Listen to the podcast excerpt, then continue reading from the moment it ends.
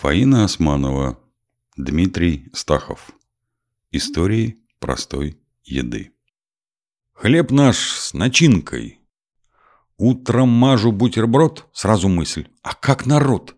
И икра не лезет в горло, и компот не льется в рот. Леонид Филатов, про Федота Стрельца, удалоба молодца. За это время в закусочную заходили еще двое.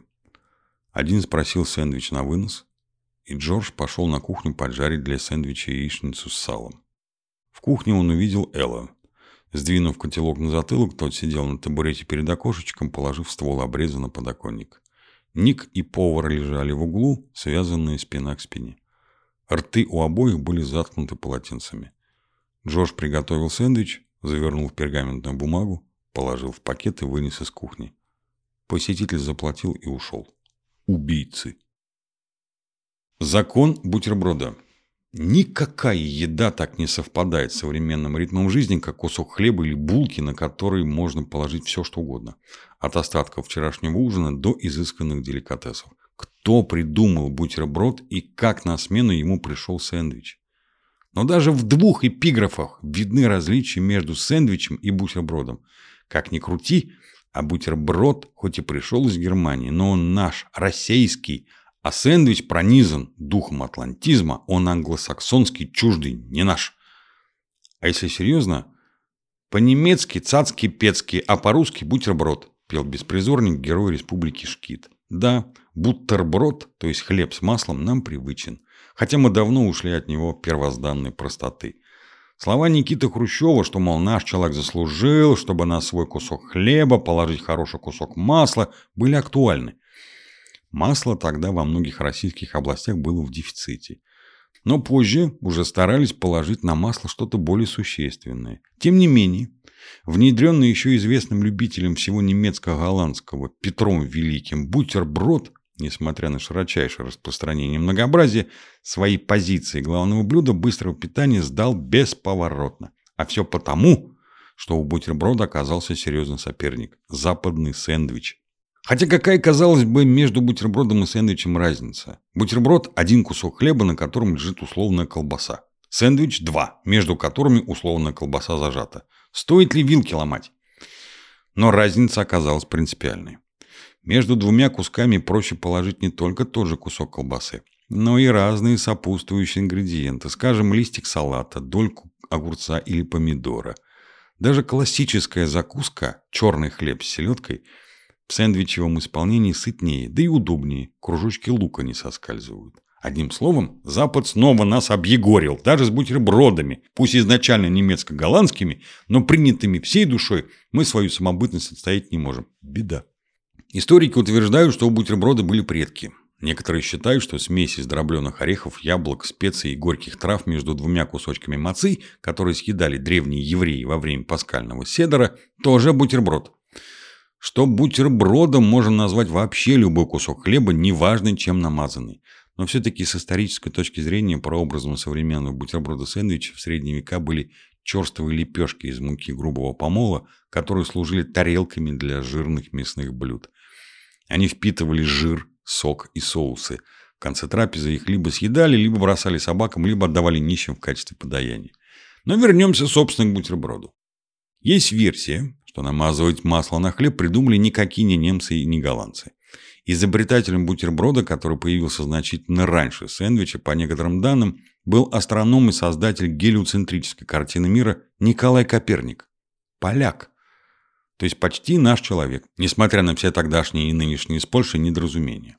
Именно Копернику во время осады родного города Турунь шведскими войсками пришлось руководить раздачей хлеба. Значительная его часть была заражена спорыньей, и чтобы отличить хороший хлеб от зараженного, ученый якобы предложил резать его ломтями и здоровые куски мазать сливочным маслом. Ведь Коперник разбирался не только в астрономии. Как большинство ученых того времени, он был универсально образован и знал, что спорынья, вызывающая тяжелейшее отравление, неразличима в муке, но в испеченном хлебе выдает себя зеленоватыми вкраплениями.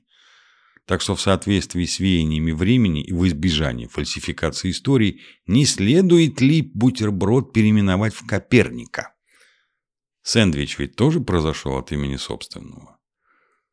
Толковый словарь английского языка утверждает, что сэндвич – это два или больше кусочков хлеба с начинкой, например, с мясом или сыром, положенными между ними.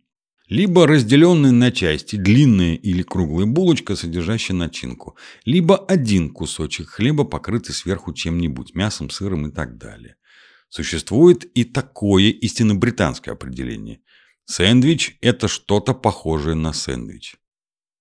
Появлением самого слова человечество обязано Джону Монтегю, четвертому графу Сэндвичу, заядлому игроку, имевшему обыкновение закусывать прямо за карточным столом куском мяса, прикрытым с двух сторон ломтиками хлеба. Так, не сходя с места, граф продолжал увеличивать свои карточные долги, держа в одной руке карты, а в другой компактную закуску. И маленький каприз, не желавшего отрываться от игры графа, стал гениальным изобретением. Правда, ноу-хау графа было принято не сразу. Для XVIII века, века строгого этикета, роскоши и помпезных пиршеств, графское кулинарное изобретение выглядело весьма экстравагантно. Привычка перекусывать на крестьянский манер вызывала негодование у воспитанной публики. Поведение графа считали дурным тоном и объясняли пренебрежением правилами поведения в свете.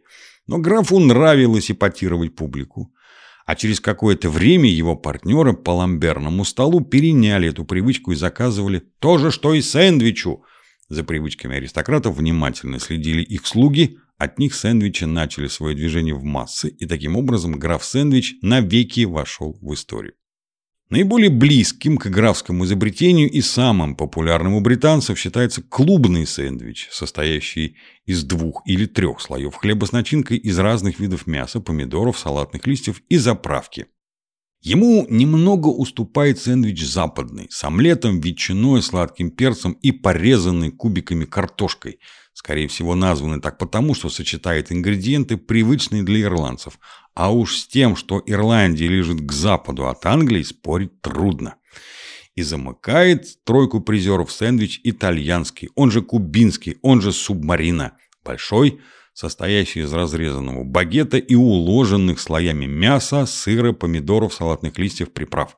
Хотя французы Конечно, итальянский сэндвич называют французским и утверждают, будто это их изобретение. Естественно, свою нотку в тему вносит глобализация. С распространением восточной кухни по миру теперь всюду можно попробовать индийские, закрытые, скорее похожие на пирог с начинкой, и вегетарианские, но очень острые сэндвичи. Арабский арам или левант из лаваша со сливочным сыром, тонкими ломтиками мяса, твердым сыром и листьями салата – турецкий денер-кебаб, в которых мясо только что снято с шампура и упоительно пахнет дымком. Если же пересечь Атлантику и ступить на ту землю, на которой пока граф Сэндвич шлепал картами шла война за независимость, то откроется несколько обидная для представителей Старого Света истина. Больше всего сэндвичей производят и поедают американцы. Легко впитав все европейские изобретения, они отдают особое предпочтение бургерам или гамбургерам, то есть рубленой котлете между двумя половинками булки. И насколько продвинулись в этом своем увлечении, что даже открыли академию, куда со всего света приезжают учиться правильно рубить мясо, правильно жарить, правильно запихивать котлету в булку, правильно подавать и правильно считать деньги. Дешевая еда – самая массовая еда, а значит самая прибыльная. Еще живы в здравом уме те, кто помнит, чем питались белые бедняки Юга США, на чем, между прочим, вырос король рок-н-ролла Элвис Пресли. Это сэндвичи с арахисовым маслом. Очень сытно и очень дешево. Правда, такой сэндвич – настоящая холестериновая атака.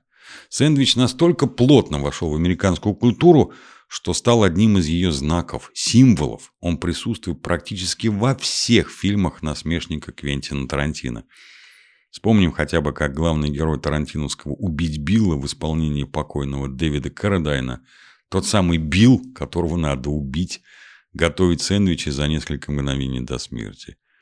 Уверенные, затверженные движения. Знает, что его ждет, а руки не дрожат. Священно действует. Так что, как бы ни били в набат диетологи, сегодня без сэндвичей никуда. Все слои индустрии общепита, от всевозможных фастфудов до ресторанов высокой кухни, в которых цена на сэндвич может достигать заоблачных высот, подвержены этой вкусной заразе.